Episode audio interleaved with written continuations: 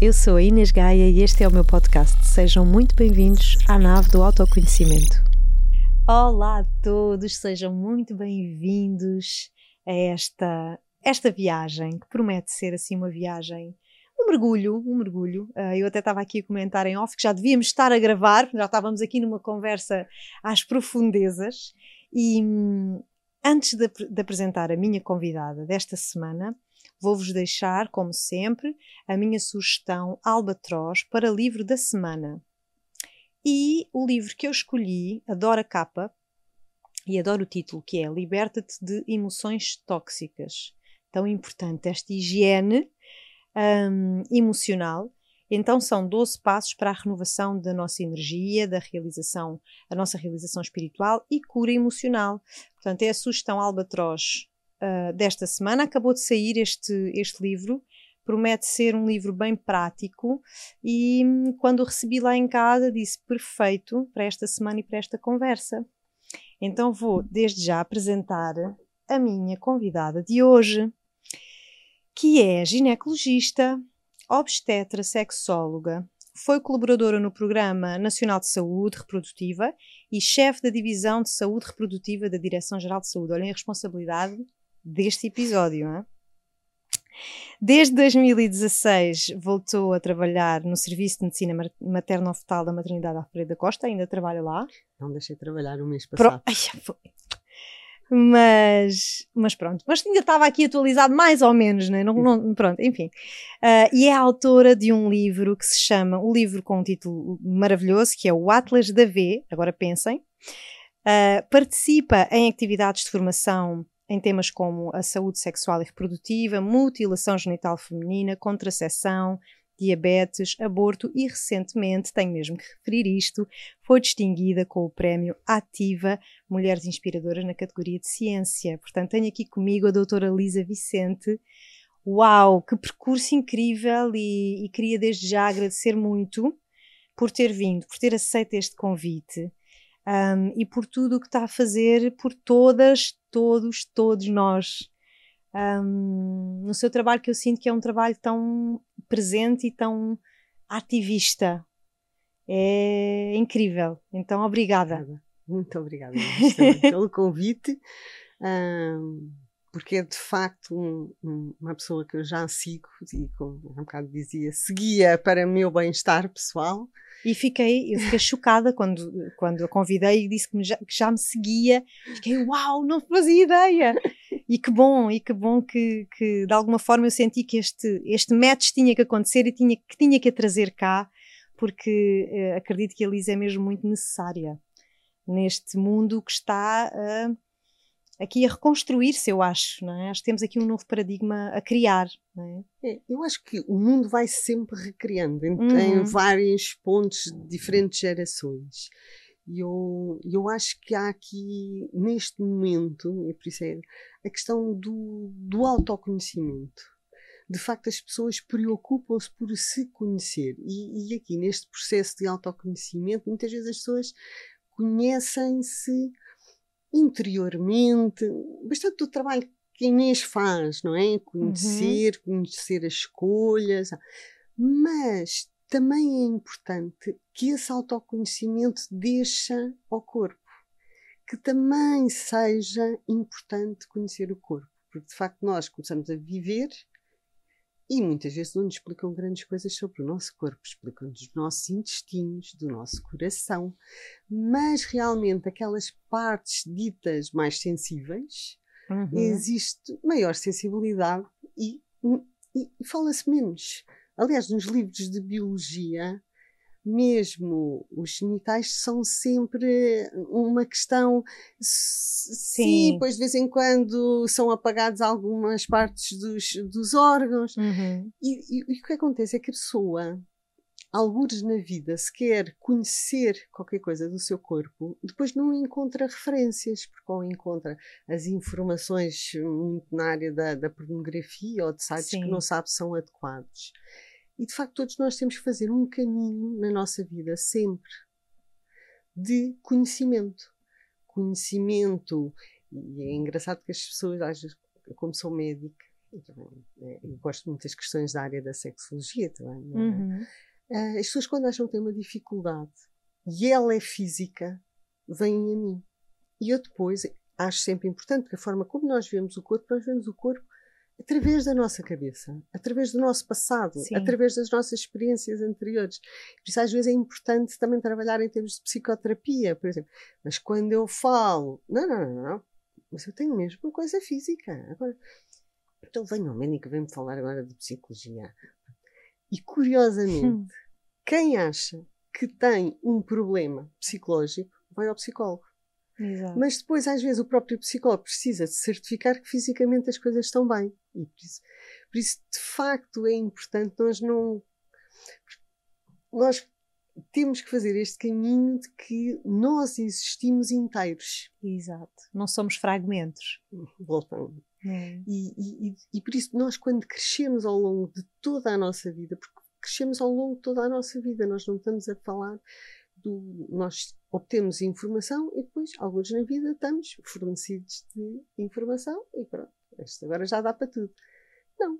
Alguns ao longo de toda a vida nós precisamos, às vezes, fazer estas renovações, uhum. este voltar a nós e voltar a nós também no nosso corpo, até porque o nosso corpo vai mudando. Claro, e até porque o nosso corpo fala e fala muito, muito claramente sobre o que é que nós precisamos, o que é que nos falta, o que é que nós precisamos de olhar, ou de acarinhar, ou de aceitar. E, e tenho mesmo aqui que, e ainda bem, eu ganhei um livro, eu ganhei o um livro da, da doutora Lisa Vicente, que é o Atlas da V, e, e de facto eu andei a, a ler um bocadinho, uma parte do livro um, que estava disponível na UC, Sim. estive a folhear, e de facto é um atlas, é, é um mapa um, que é tão necessário porque na realidade eu partilhava aqui em off, mas agora vou mesmo fazer esta partilha uh, pessoal uh, de que há uns anos atrás, portanto, quando eu tinha 20, 25, 26, um, fiz um, um, uma, uma formação e nessa formação nós começámos a falar exatamente de sexualidade e do nosso corpo e houve um exercício que deixou muito claro para mim e que que já me trabalhava há algum tempo e já estava uh, ligada de alguma forma ao caminho do desenvolvimento pessoal, do autoconhecimento, e naquele momento o exercício era muito simples, que era uh, nós desenharmos a nossa vulva.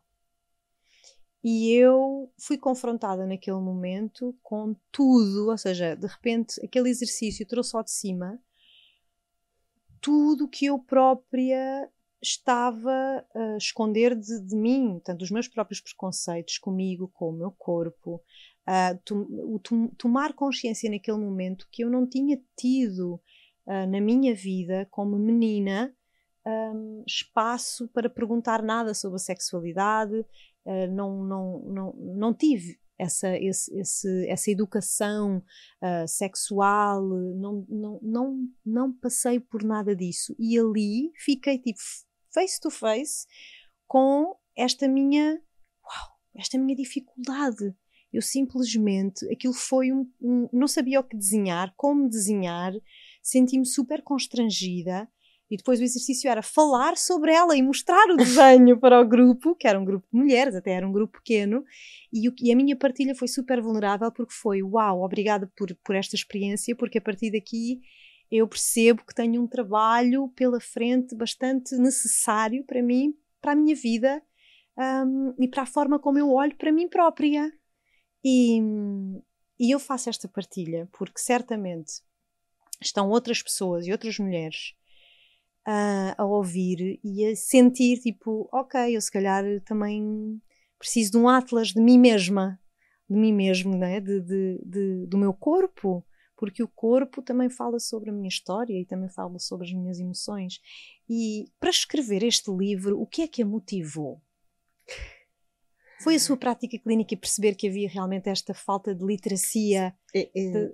Curiosamente, vem de, de, várias coisas. Uma, um, eu falo muito, é uma das minhas áreas de, pronto, de atuação, de, de, ativismo. Sim. Porque, eh, de facto, há uma parte de mim, eu gosto de ser médica, eu gosto de fazer consultas, eu gosto de fazer partos, gosto, mas há uma parte de mim que sente esta questão do ativismo. Uhum. E uma é a, a, a, questão da mutilação genital feminina, Sim. em que nós temos que falar realmente da, dos vários tipos de cortes e que, os pequenos lábios, os grandes lábios.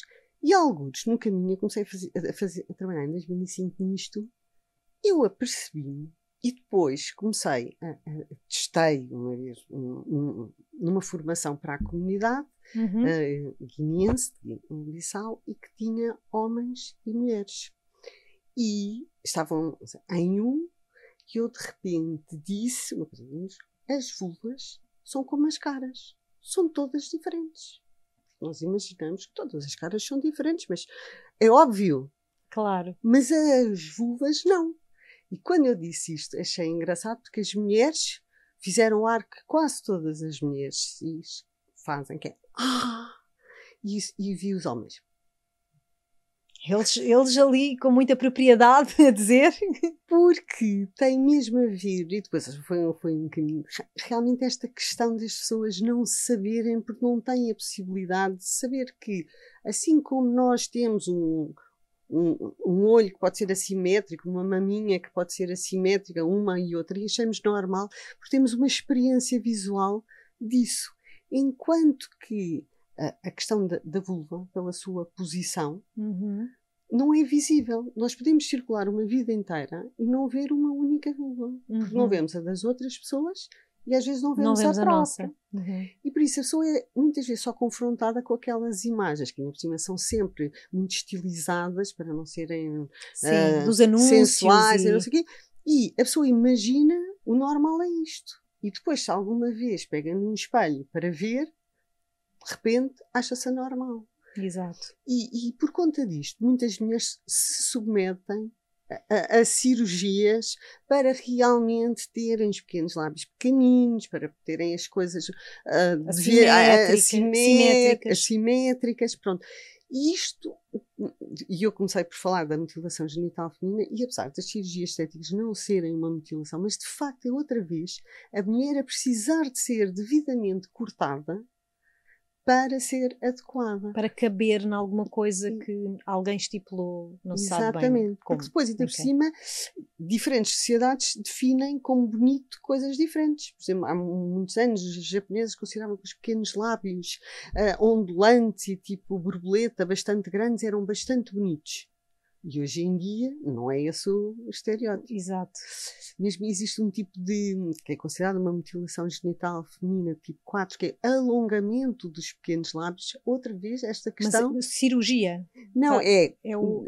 Ah, ok. É, é, um, é uma. Moçambique, as mães fazem isso às filhas e depois ensinam às filhas para ir alongando os pequenos lábios para os tornar compridos.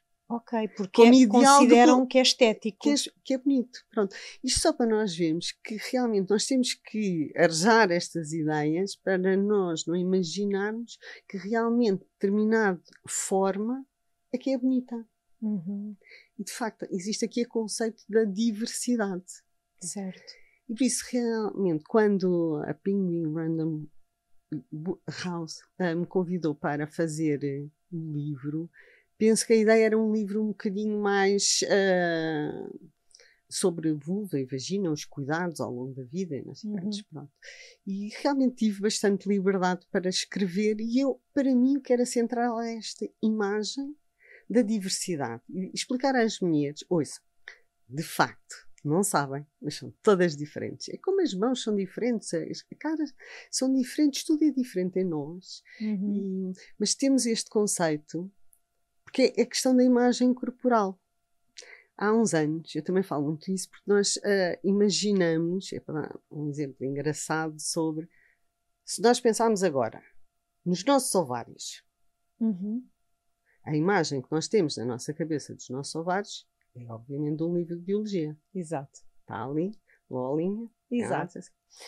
E há uns anos, uh, eu ia, eu sempre fui bastante à praça e gosto imenso de ovas. E com a senhora na praça, eu já tinha algum à vontade com ela, já nos conhecíamos há uns anos, e eu decidi fazer uma, a pergunta certa, que era, porque há ovas cor-de-rosas, outras mais acinzentadas, outras assim, têm formas diferentes, há as grandes, há as pequenas. Eu disse, qual é que é a melhor forma, qual é que são as melhores ovas? Eu acho que ela não sabia que eu era ginecologista. Mas acha que os ovários são todos iguais? E eu pensei. Resposta certíssima. Resposta certíssima. E hoje em dia trabalho muito isto por causa da própria imagem que nós temos uhum. do nosso útero. O nosso útero, se calhar, está como nos livros de biologia e o nosso útero não vive assim. Os nossos ovários não vivem pendurados em suspensão, nem as nossas trompas. Eu faço sempre aqueles gestos, as trompas assim com os ovários na ponta. Uhum. E de facto, isto às vezes só implica com questões como a a pessoa depois vive. Há pessoas já me perguntaram uh, depois de uma cirurgia em que deixam de ter um ovário ou que deixam de ter outro. Agora eu tenho lá um espaço vazio. Porque a pessoa imagina, uhum. não imagina a cavidade abdominal, nem a pelvis, com os intestinos. Eu digo sempre, porque na nossa imagem nunca vemos lá intestinos, certo? Claro. Mas estão lá 7 metros de intestino. Exato. E porquê é que aquilo não está nas imagens mesmo dos livros de, bio, de, de biologia ou de medicina, tipo Néter? Porque se pusesse lá os intestinos, depois já não podia mostrar realmente a imagem dos órgãos que quer mostrar. E, e isto chama-se ilustração científica, que eu aprendi com o meu livro, porque eu estava a tentar pôr realmente imagens naturais e não aquelas que nós víamos nos livros de biologia, mas depois não conseguia explicar, não é? criar um, um, a imagem aqui é o imã, aqui era, depois aquilo realmente aquilo era visível. E andava eu a matar nisto e encontrei uma amiga minha que eu não sabia que ela tinha sido ilustradora científica, porque ela hoje em dia faz outra coisa. Uhum. E por acaso disse assim: Ai, eu ando doida porque eu não consigo resolver o problema das, das imagens, ilustrações. das ilustrações, porque esta é essa. E ela disse: Mas Lisa, ilustração científica deturpa um bocadinho a realidade para a poder mostrar. Uhum. E por isso é que aquelas imagens que nós temos sempre da, dos pequenos lábios e da vulva.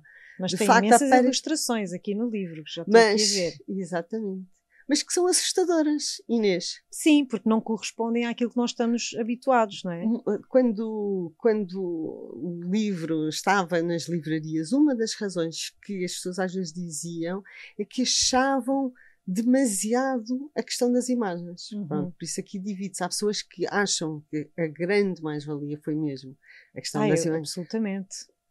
E foi um trabalho, mesmo com, com quem desenhava, porque Pronto, porque ele próprio, é um, um homem que desenhou, uh, também tinha um formato, também queria desenhar o adequado. Exato. E aqui a ideia é mostrar que o adequado não, não existe não um existe. adequado. Uhum. E depois, muito também as questões da sexualidade, porque eu acho que todos nós, ninguém então ainda explicou como é que ocorre, por exemplo, a resposta sexual. Como é, é que ocorre a resposta sexual? É uma das perguntas que eu tenho aqui. Vamos lá saber.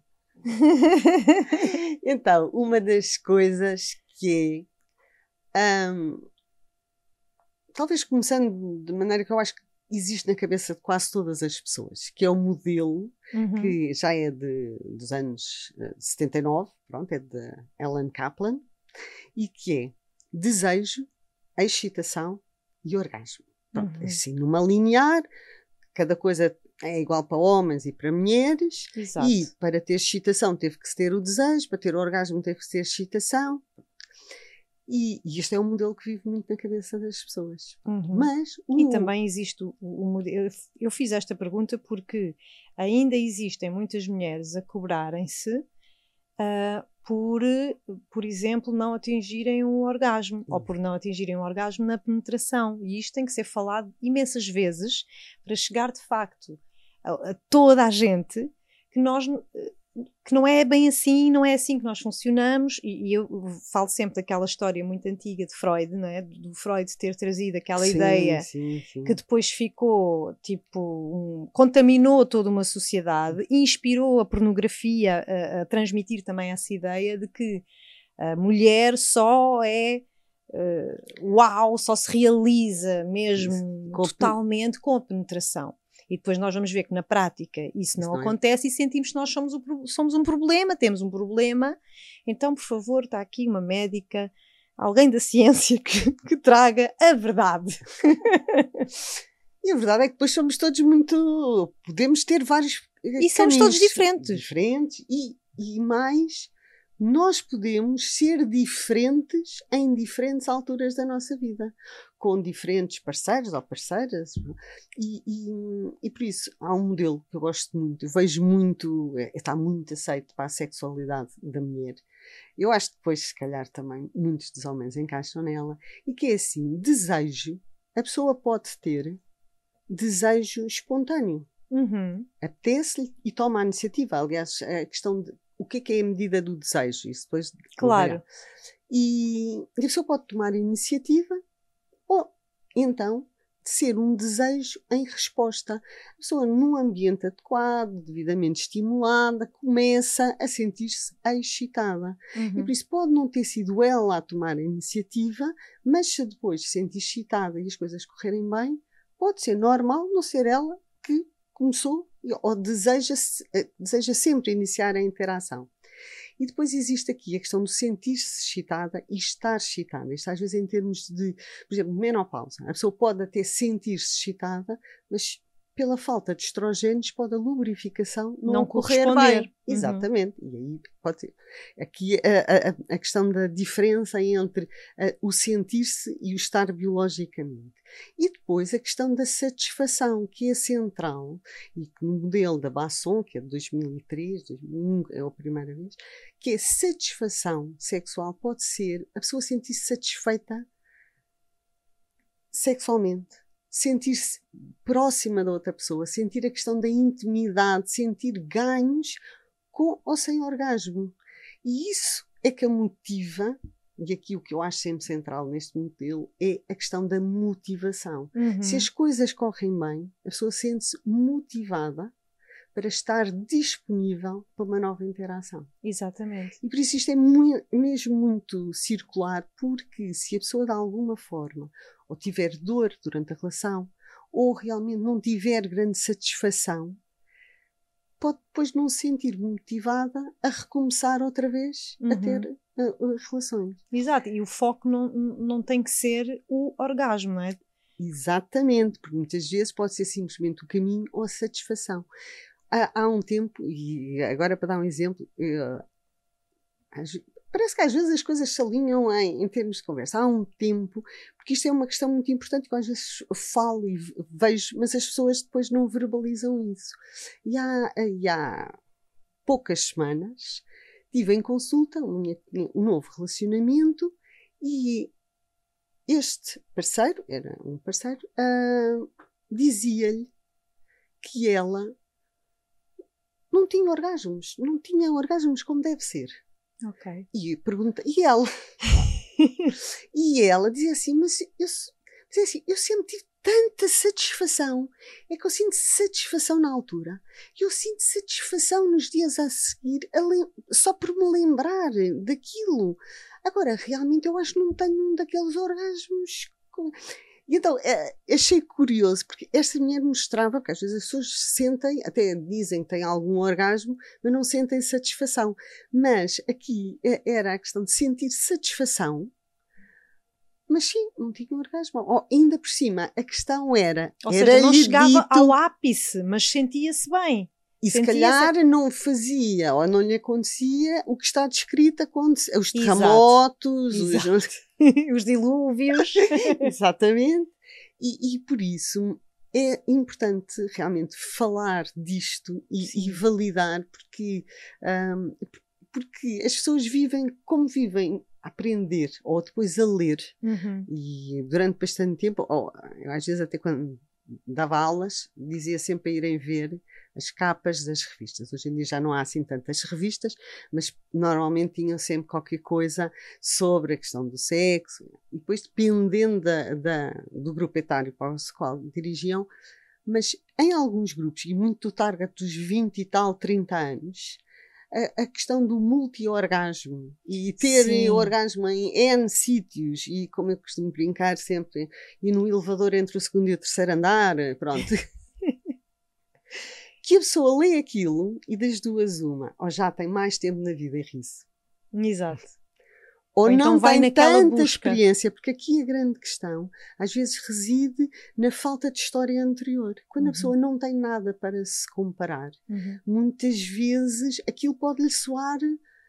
Então, mas eu não, não tenho três orgasmos seguidos. Então, eu se calhar ainda não estou no ponto não, certo. Ainda não estou lá. Ainda não estou lá. Exato, exato. Pronto. Eu tenho aqui uma questão que é: é possível um, pegando naquilo que, que, tava, que me estava a dizer há bocado essa senhora que se sentia tão satisfeita, mas de facto não tinha aquele orgasmo, aqueles terremotos. É possível um, um, uma pessoa, um homem, uma mulher, uh, ter uma, uma sexualidade satisfatória sem uh, atingir o orgasmo ou se nunca atingiu, há alguma coisa que se deve olhar? É importante sempre uh, se isso representa um problema para a para pessoa, pessoa, mesmo com perturbação em termos de classificação. Uhum. Há pessoas que sentem satisfação, não têm normalmente orgasmos, ou têm dificuldade em ter orgasmos, e não sentem com isso nenhuma perturbação, nenhuma interferência. Claro que algumas pessoas sentem.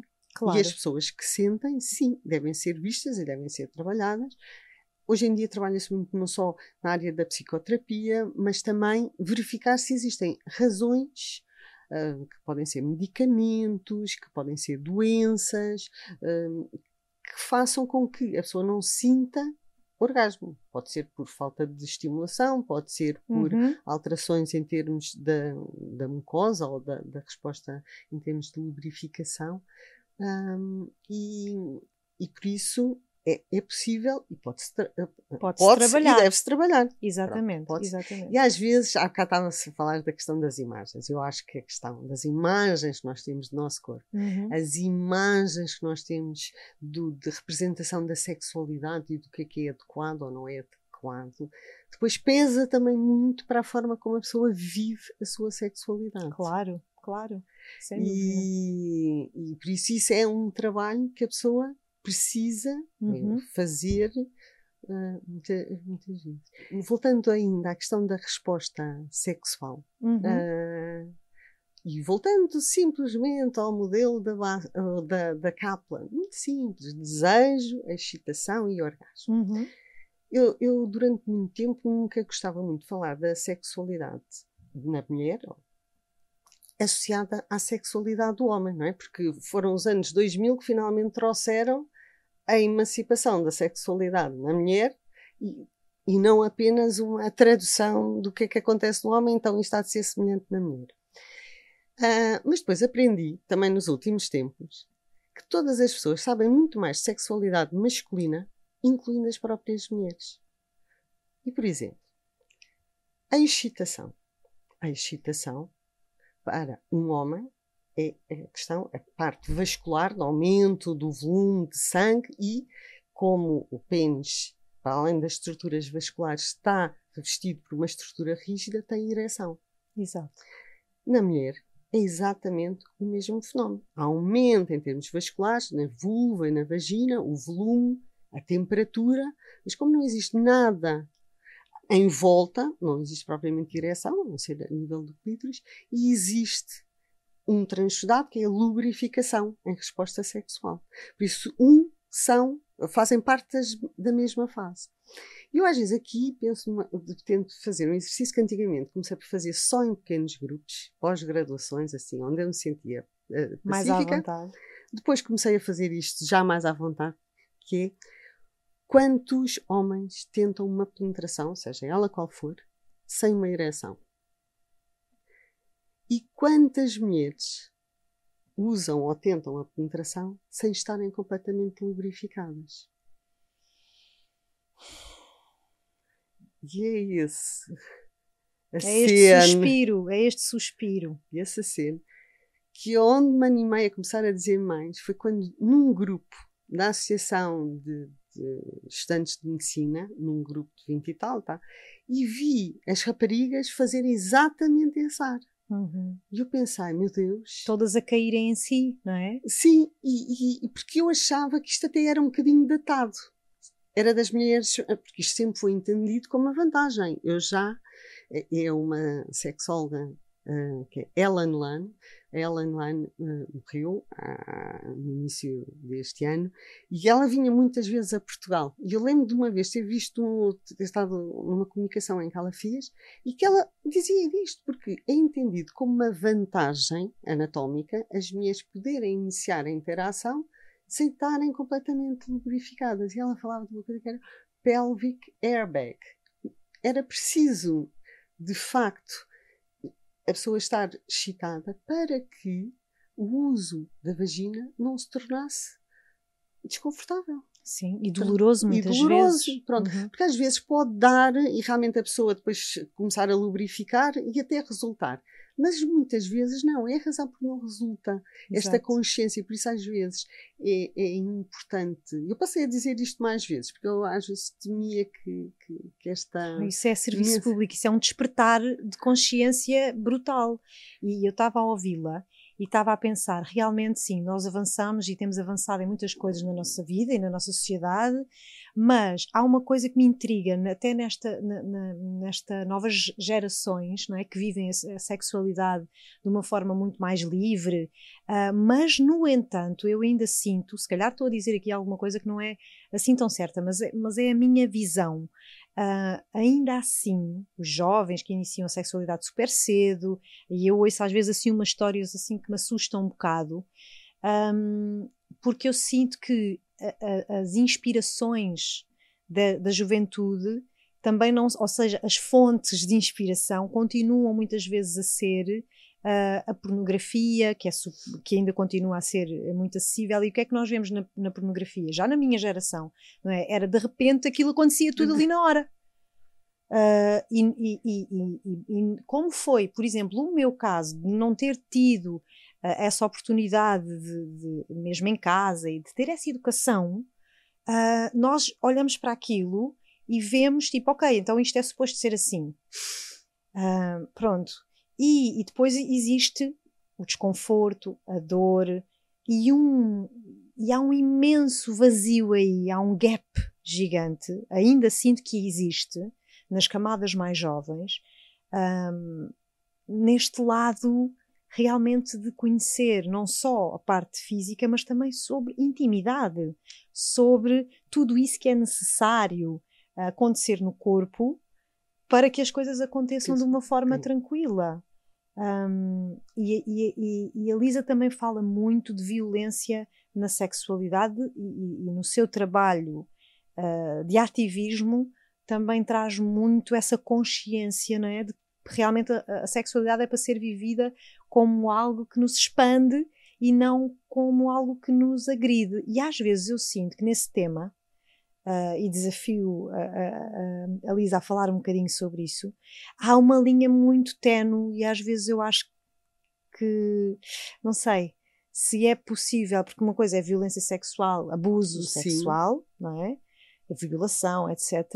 Mas, às vezes, a forma como se poderá viver a intimidade, há uma, há uma linha.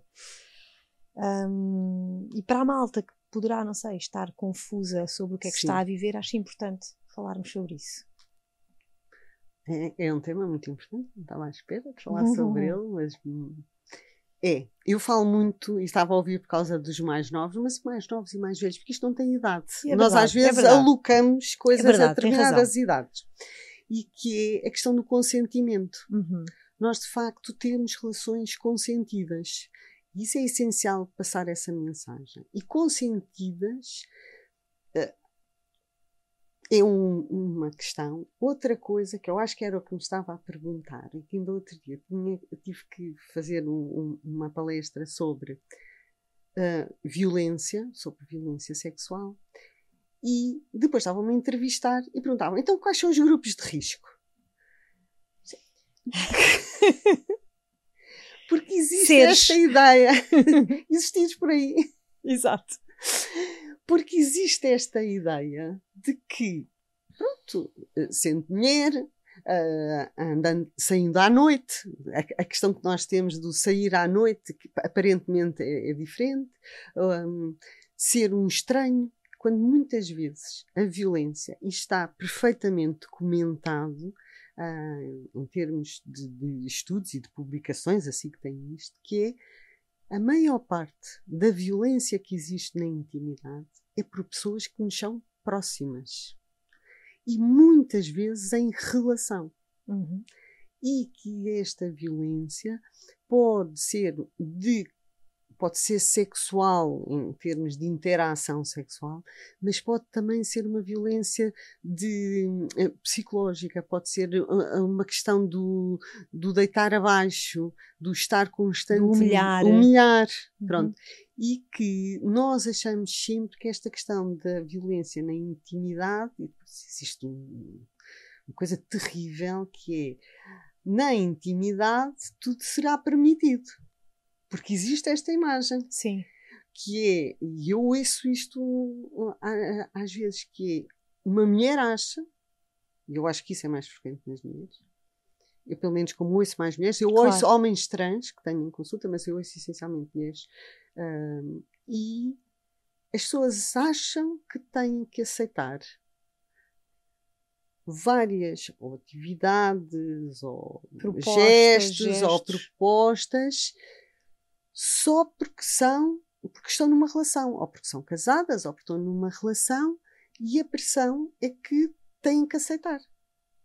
E não é verdade. E é importante começar a dizer isto. É importante que o, facto de nós termos uma relação não faz com que nós, tanto é outra pessoa sobre nós como nós sobre a outra pessoa, não há a questão de, de, de, de termos que aceitar tudo. Ter que aceitar. E agora, quando disse nós, até me lembrei de um tema, às vezes que eu acho bastante curioso, que é também acontece uma coisa que é nós estado a falar de mulheres, mas os homens também têm alguns poderosos uh, problemas em termos de imagem. Sim, sem hoje, dúvida. E que é, por exemplo, o estar sempre pronto. Exato. E mesmo numa relação de casal em que a, a, a mulher toma a iniciativa e depois ele diz: Ah, não, hoje não me apetece. Aquilo pode ser muito mal visto. Claro. Mas teoricamente, ao contrário, deve ser aceito. Uhum. É bom esse exemplo também, não é? Exatamente. É muito bom porque... darmos esse exemplo, porque também há uma grande pressão sobre os homens, ainda por cima é uma pressão que acaba por, por ser muito visual também, ou seja, se, está a acontecer alguma coisa é muito visível, se não está Exatamente. também é muito visível. E isso também acaba por ser é. altamente. E por isso é que se considerava pesado. que era. E eu cheguei a ouvir esse discurso, em termos de, sexo, de sexualidade, que era uma vantagem para as mulheres não ser evidente se estavam excitadas ou não. Uhum. Porque tentava-se, dava para pôr um lubrificante, pronto. Uhum. Mas nos homens é uma questão de tudo ou nada. Exato. E isso também é super pesado por vezes. Exa é? Exatamente, pronto. E, e, e, e, o que está descrito também é, hoje em dia, para os rapazes, para as, os homens mais novos, a questão da performance uh, é uma questão mais importante. Porque em gerações muito lá para trás, se calhar não estão lá para trás, mas enfim, uh, não eram propriamente avaliados. Sim. E agora não só tem a questão de, de, terem de estar prontos, de terem de responder, como sabem que são avaliados. Uhum. Pronto. Uhum. E por isso existe até um crescente percentagem de homens com diminuição do desejo. Claro. Que paradoxal, porque antigamente não era, não é? O grande tema. Mas o que eu acho às vezes aqui, é, e neste caminhar que nós temos estado aqui a fazer, é de facto, historicamente, foi importante dar visibilidade à questão da sexualidade das mulheres, aos direitos das mulheres, Sim. à igualdade de género, ao direito ao consentimento. Mas também é importante que exista um, um crescer da imagem para o homem, para a sexualidade do homem, o que é que uhum. acontece, para que também se possa libertar dos poderosos imagens de performance, de pressão, para que se calhar todos e todos, uhum. e aqui incluímos mais pessoas, todos possam viver a questão da sexualidade com satisfação, sem pressão de ser com orgasmo, ou com orgasmo X, ou com orgasmo Y, ou com orgasmo 3D. Exato. E a pessoa possa sentir satisfação no seu caminho. Uhum. Porque uh, às vezes há duas coisas que eu digo muito sobre a questão da sexualidade, digo e penso que, é, que o sexo, quando foi inventado, era para dar prazer, certo? Exato. Não era para cumprir. Uh, e, e, por isso há aqui o seu quê de caminho, porque às vezes existem alturas que a sexualidade pode ser desafiante. Sim. Pós-parto. Uhum. Uh, uh, estava recentemente numa consulta e a última vez que tinha visto, ela estava lá com um mês e meio pós-parto e apareceu uma criança que tinha 3 anos.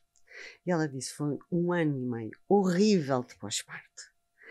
Pronto, porque tinha sido uma criança difícil, porque os dois não dormiam e por isso mesmo esta questão da interação. E ela agora estava contente, já se ria, dizia: Não, agora já me consigo rir disto. Mas um, esta ideia de que, às vezes, mesmo na vida, existem uhum. alturas que realmente nós temos de ter consciência que, às vezes, mesmo nós começamos esta questão da intimidade, do prazer, de estar junto, de, de, de acariciar, e pode realmente não levar uma interação sexual. E está tudo bem. Mas é uma interação sexual. Exato. Porque Mas nós é que não associamos isso à sexualidade, ou seja, não se associa intimidade, intimidade física, a um, a, à sexualidade. Parece que a sexualidade é aquele padrão. Então, Inês, eu sinto mesmo desafiada a ir um bocadinho mais longe. Aliás, nós temos palavras como relações sexuais completas. Exato. Então o que é que é o que completo? É Pá, o que é que são as incompletas? Porque completa, e, e, e nós usamos estas expressões, uh, e quer dizer completo, e para uma mulher cis e heterossexual, aquilo é penetração vaginal. Exato. Todo o resto são preliminares, por isso é que nós temos os preliminares. Preliminares antes de qualquer coisa. E qual é que é a grande qualquer coisa? Exato. E se nós não conseguimos desconstruir estas palavras, de facto nós estamos sempre aqui perdidos nesse loop, não é? Que é, é que de facto a minha intimidade estar ali. E a minha eu, sexualidade resume-se a penetração, orgasmo. Se isto não existir, então Pronto, não aconteceu. Sim. O foot massage aquela cena mítica, eu acho sempre, uh, que é, de facto, o que é que é uma coisa estimulante para nós? Podem ser mesmo coisas diferentes. E isto é ganhar asas para, de facto, poder gozar mais o nosso corpo, os nossos uhum. parceiros. E descentralizar a coisa. Precisa de ser descentralizada, não é? é. Está muito centrada.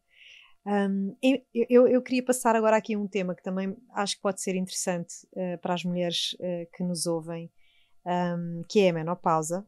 Que não queria deixar escapar esse tema, porque também sinto que é um tema que precisamos de falar nele e desconstruir ideias sobre ele. Uh, mas para terminar aqui o tema da violência, para quem nos ouve, o que é que, ou seja, o que é, o que, é que a Lisa poderia dizer a quem nos ouve e, e sente neste momento numa situação dúbia em relação à sua sexualidade. Um, porque eu acredito que há realmente muitas pessoas que consentem determinadas coisas porque acham que têm que consentir, mas depois não se sentem bem. E isso pode ser um sinal de que realmente está ali a haver uma, uma extrapolação de limites, um, algum tipo de violência o que é que poderia dizer como consciência ou alertar de alguma forma? Eu acho que a pessoa deve.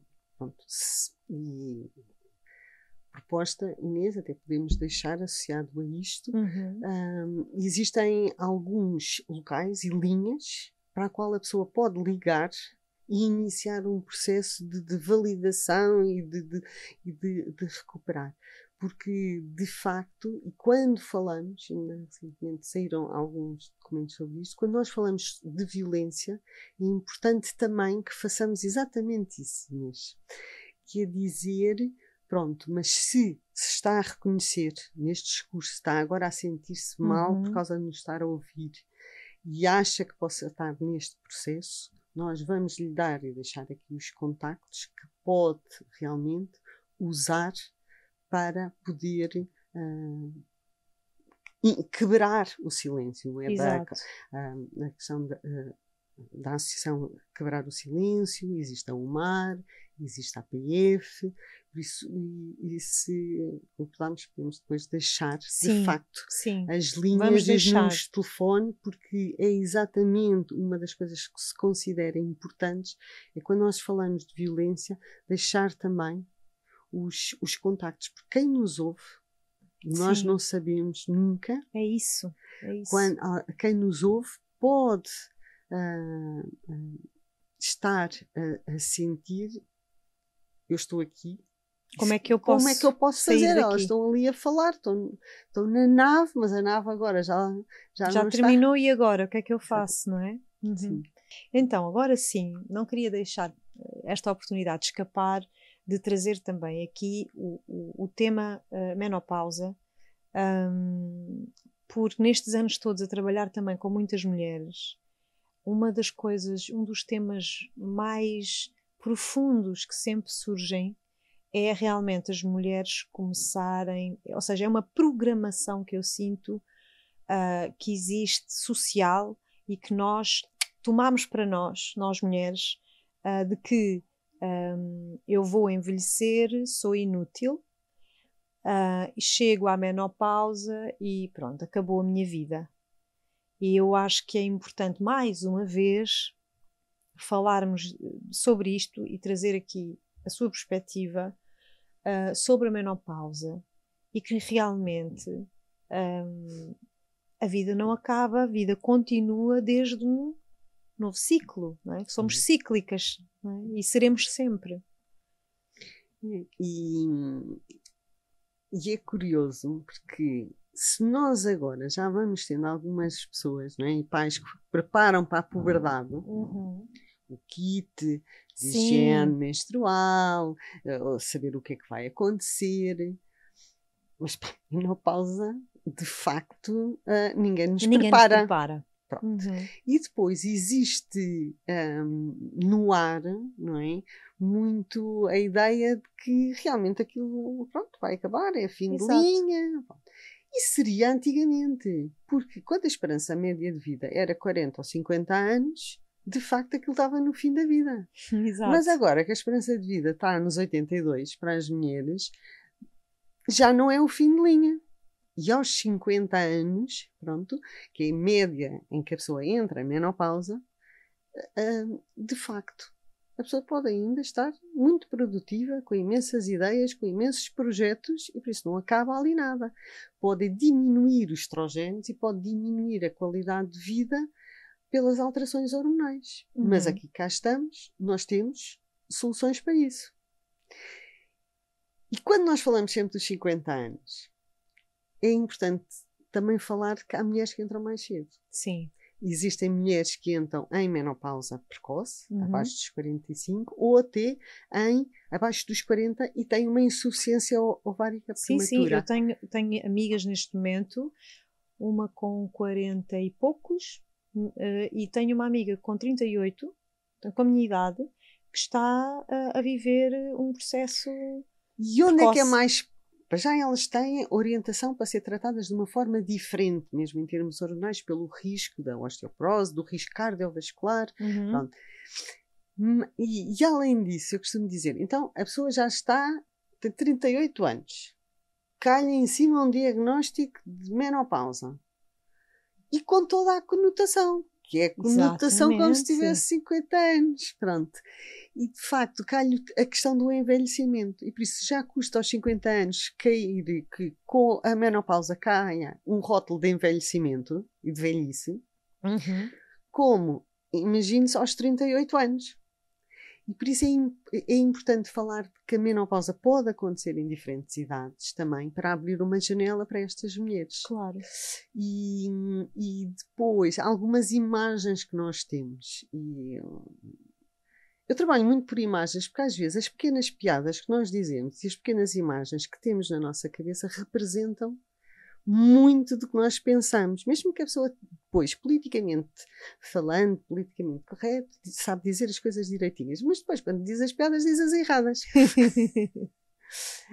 e, e que é, por exemplo, ainda outro dia brincava e brincava com a minha filha, que é, tem 20, uh, e que era ela enganou-se a fazer uma coisa e fez, trocou o sítio onde pôs, assim, e depois vou brincar com ela. Estás a ver? É que se tu estivesses no pós-parto, estavas com uma cabeça de galinha de pós-parto. Exato. Se tu estivesses na menopausa, é, estavas é, com uma cabeça de brain fog de menopausa. Assim sendo, só estás a distraída. Exatamente. Exatamente. Os rótulos, não é? Os rótulos. Pronto, uhum. e a própria pessoa, porque as, as mulheres repetem isso, eu ouço muitas vezes em consulta, Sim. às vezes tento dizer, mas é tão, porque é assim, a pessoa chega, e depois começa, ai, eu esqueci. Quantas pessoas esquecem de onde puseram os papéis, de, de, de onde puseram os exames?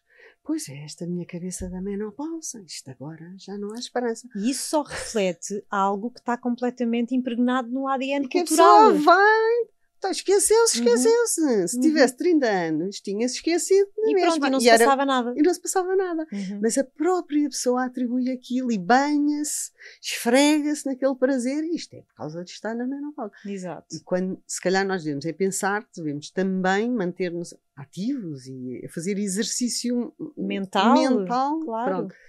E exercício mental é, todos nós temos ao longo da vida para não nos esquecermos de coisas. Não sei, eu tenho, por exemplo, rituais eu, e rituais, estratégias. Eu às vezes sei que tenho que fazer várias coisas, quantas coisas tenho que fazer, uhum. que é uhum. para depois eh, várias vezes repetir uma. Assim, já, pronto, estão todas. Okay. Hoje eram quatro. Uhum. Pronto.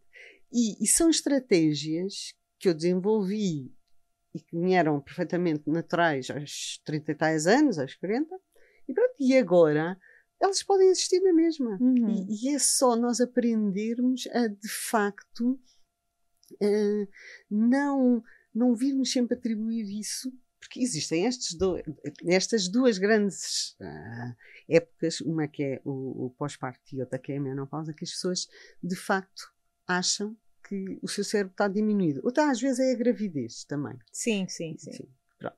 Aquilo hormonalmente e, e se calhar a, a, pessoa tem outras preocupações, está ligada noutros temas, e se calhar é mais isso. Isso acontece, exatamente. Em relação aqui à, à, à, questão da menopausa, o que é que é importante as mulheres saberem um, quando essa fase chega? Eu acho que é importante nós deixarmos de viver sempre isolados eh, de tudo e a viver as coisas para dentro e não falar sobre as questões. Eu sou muito apologista de pedir ajuda pedir ajuda em cada fase, em cada momento. Uh, há pessoas que vão saber muito melhor passar-me informação, uh, e eu acho que estas fases, pós-parto, o que a doutor falou, uh, a menopausa, são fases cruciais em que nós realmente devemos procurar uma rede de apoio. Uma rede de apoio para conseguirmos lidar bem, nem é lidar melhor, é lidar bem, começar a lidar bem com a mudança, com as transições, em vez de ficarmos só bloqueados, por exemplo, nos sintomas, bloqueados nas crenças que temos sobre aquele, aquela fase, e às vezes eu sinto muito que há este isolamento. Como há o preconceito de que chegar à menopausa vai ser o meu fim, então eu vou calar-me para ninguém saber o que está a passar, para ninguém perceber que eu realmente agora estou velha, vou ficar velha ou vou deixar de ser útil, um, e isso causa muito sofrimento, não é? Mas esse, essa consciência é, é curioso, porque há, penso que neste momento a fazer mais ou menos dois anos que a revista executiva, uhum. que eles falam essencialmente de temas. Eu fui depois assistir ao evento e aprendi imenso, porque aquilo não tinha nada a ver com, com, com a minha área, não tinha nada a ver com saúde, mas a questão do, da, da, liderança, de, dos uhum. investimentos e queriam trazer o tema da menopausa, porque achavam que o tema da menopausa, muitas mulheres chegam a, a lugares de, ou de liderança, ou importantes, ou de chefes de equipa, e depois este tema não é falado. Estão todas ali mais ou menos a viver a mesma coisa, mas é uma vergonha admitir que a pessoa está na menopausa, porque depois quando falha qualquer coisa, ah, é porque está na menopausa. Exato. Pronto. E, e pediram para falar sobre isso e é engraçado porque depois apareceram muitas mulheres para vir falar sobre, sobre a questão da, da menopausa, porque eu acho que é importante a pessoa começar a, a dizer, a, por exemplo, eu posso dizer tranquilamente que eu estou em menopausa. Uhum. Um, e que o facto de nós dizermos isso é uma questão positiva, porque permite, oh, então, está pronto, uh, e produz, pensa. Exato. Uh, dizer, e contribui. E contribui. e sente-se viva. viva. Por isso, é só, de facto, nós começamos a sentir que não há problema. Se eu posso dizer, eu, eu estou grávida uhum. e não tenho nenhum problema com isso. Claro. Pronto. Uh, às vezes, todas estas coisas podemos dizer sim, mas no trabalho depois pode ter a limitação, está grávida. Ou seja, tudo isto pode sempre uh, ter um problema, mas mesmo a gravidez foi evoluindo no tempo. Uhum. Que é, de facto, as pessoas não temerem ter uma grávida no meio das suas instituições ou no meio das suas empresas uhum. e, e, e, que até pode ser uma mais-valia, pronto. E, e, a mesma coisa, trabalhar aqui para a menopausa. E eu falo muito do construir uma menopausa positiva, que não começa tipo Isso. a algures, quando a pessoa de repente acha que está a entrar na menopausa, é ao longo da nossa vida nós temos, por um lado, em, em termos de cuidados alimentares, do exercício, do, do cuidado connosco, em termos mesmo da nossa, uh, dos nossos, pronto, do nosso sistema reprodutor ou sistema genital, um, mas também, e eu, isto é uma das coisas que eu acho importante, que cada vez mais, e não é só para mulheres mais velhas, é para mulheres de todas as idades que seja um tema introduzido nas nossas relações, nas nossas conversas, no nosso trabalho, um, nas nossas atividades, porque isto é ativismo para mudar a forma como se vê a menopausa, para mudar a forma como vemos a menopausa das mulheres que estão agora em menopausa, mas como todas, todas estarão... vão lá chegar. Exato vivendo o suficiente, todas vão chegar lá. E por isso todos estamos a construir aqui um caminho. E quando eu digo estamos, eh, eh, e não falo só de mulheres, porque uhum. de facto também é importante esta questão do, dos próprios homens. Uhum eh, construírem um bocadinho este espaço e saberem o que é que acontece e o que é que pode ser feito para de facto isto não seja um obstáculo, por exemplo, no meio do trabalho ou no meio da, da, das nossas vidas de conhecimento. Uhum. Eu acho que é um desafio a que todas as pessoas de facto consigam falar sobre este tema de outra maneira e não simplesmente pelas piadas sempre. Exatamente, de... que são muito preconceituosas muitas vezes. Então, para fecharmos, o que é que a Lisa diria um, a estas mulheres que estão ou a entrar em processo de menopausa ou que para lá caminharão um, para viverem de facto um, um, uma fase transitória para a menopausa de uma forma mais positiva. Que mensagem é que deixava? Eu acho que a mensagem mais importante é esta ideia de que todas temos que construir por todas. Uhum e que se nós começarmos a pensar na maneira como é que nós falamos de menopausa ou de pessoas em menopausa e até que ponto é que tentamos fazer o exercício o que é que eu uso de negativo ou o que é que eu uso de positivo. E se calhar numa primeira fase não encontra lá muitas coisas positivas faz a caixinha toda feita para o lado dos negativos. E por isso é um bocadinho a pessoa ter consciência disto. Porque nós, quando temos consciência de que isto, uma coisa acontece, só assim é que a podemos mudar. Uhum. E de facto, nós temos de ter consciência de que nós estamos a construir uma menopausa positiva para todas nós, se todas começarmos a fazer algo por isso. E isso começando aos, aos 20 e tal anos. Uhum. Há pouco tempo, numa, numa formação que eu fiz para na, na Faculdade de Medicina de Lisboa, que é um projeto muito interessante, que é Sex Edu, que eles fazem formação recebem formação Sim. para depois irem fazer formação em escolas. É um projeto que existe há vários anos na Faculdade de Medicina eh, da, da, da Nova de Lisboa. E quando eu falei de menopausa, eu pensei, não estou nada interessado em menopausa. Hein? Pois queriam que eu lhes falasse sobre menopausa. E foi um tema bastante interessante, porque esta noção do ativismo e de contribuir para mudar a sociedade, muitas vezes nas pessoas mais novas está super ativo. Uhum. E nós queremos mudar o mundo. E, e por isso a, a, mensagem que eu deixo é que todas as pessoas, em todas as idades e todos os géneros, tem aqui um lugar para construir uma sociedade que seja inclusiva da menopausa. Uhum. Uhum. Lisa, muito obrigada por esta conversa, por esta viagem. Acho que foi, foi mesmo de muita, de muita utilidade. Acho que deixou aqui muitas pistas e muitas sementes para muita gente despertar então estou muito agradecida por ter aceito este, este convite e, e queria dar-lhe a maior força para continuar a, a, fazer este serviço por, por, por todos, não é? por, por toda a gente, um, trazendo tanta consciência, na verdade, tanta, e de forma tão natural, tão positiva. Obrigada por existir. Obrigada, Inês. Foi, e além disso, eu senti-me aqui muitíssimo bem eu, e com muito espaço de manobra para poder. Porque, porque é preciso mesmo ter espaço uhum. e sentir alguém a dizer: podes. Vai. obrigada. Muito obrigada também, mesmo. Obrigada. obrigada. E obrigada também a vocês que estiveram aí desse lado. Partilhem este episódio com todas as pessoas que, que vocês sintam que, que, vão beneficiar de tudo aquilo que, que a doutora Lisa Vicente aqui partilhou. Acho que é por serviço público e ativismo aquilo que ela faz. E então fica aqui este convite.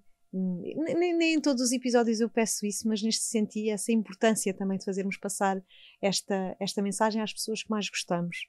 Uh, para a semana cá estarei mais uma vez para mais uma viagem então, boas reflexões e até já.